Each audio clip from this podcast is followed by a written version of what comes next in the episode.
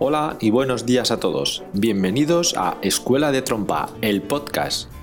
Un espacio en el que hablaremos de todo aquello que rodea a la enseñanza e interpretación de la trompa, así como cualquier otro tema relevante relacionado con la práctica y el estudio musical. Mi nombre es Saúl Tebar, profesor de la Cátedra de Trompa en el Conservatorio Superior de Música de Castilla-La Mancha, y te vuelvo a dar una muy calurosa bienvenida. ¡Empezamos!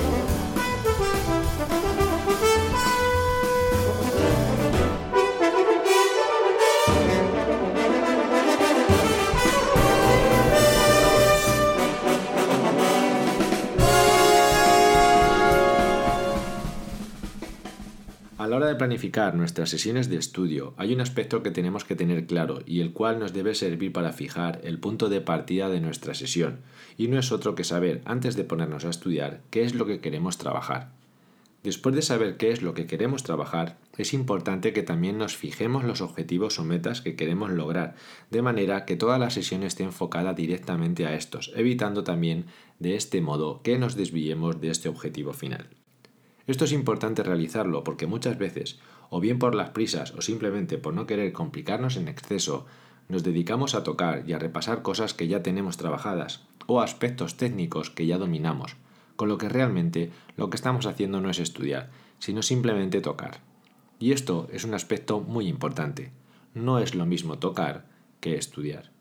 La principal diferencia es que cuando tocamos nos limitamos a interpretar lo que tenemos sobre la partitura en cuestión, ni más ni menos. En cambio, cuando estudiamos la misma partitura, requiere un proceso mucho más complejo en el que analizamos diferentes aspectos como el sonido que obtenemos, la afinación, la articulación, las emisiones, y en el cual vamos desgranando todo y empleando diferentes ejercicios técnicos que nos vayan ayudando a mejorar y solucionar todas estas carencias y problemas encontrados. Es decir, estudiar es trabajar de manera real todo aquello que estamos tocando.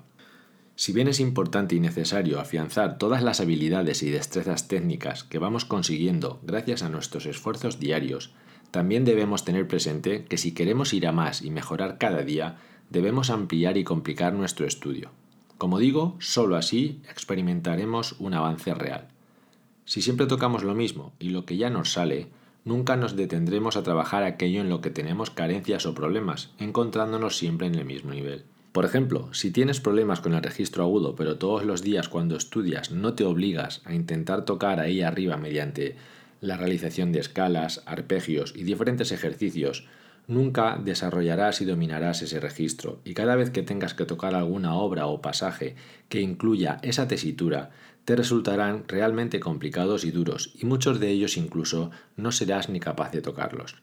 Por eso, trabajar siempre desde lo que ya nos sale, afianzando y mejorando todos los aspectos técnicos que ya tenemos y que hemos adquirido anteriormente, es algo necesario y que debemos hacer, aunque no debemos dedicarnos solamente a esto, manteniéndonos en una zona de confort ficticio, sino que debemos ampliar también nuestro trabajo como la exigencia ante el mismo para poder progresar y mejorar, convirtiéndonos cada día en mejores intérpretes.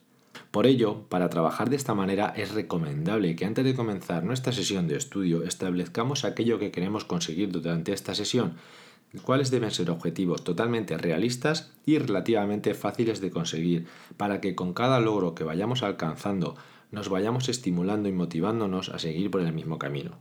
Recuerda, repasar y afianzar habilidades está bien, pero siempre debemos ir un paso más allá. Solo así conseguiremos mejorar.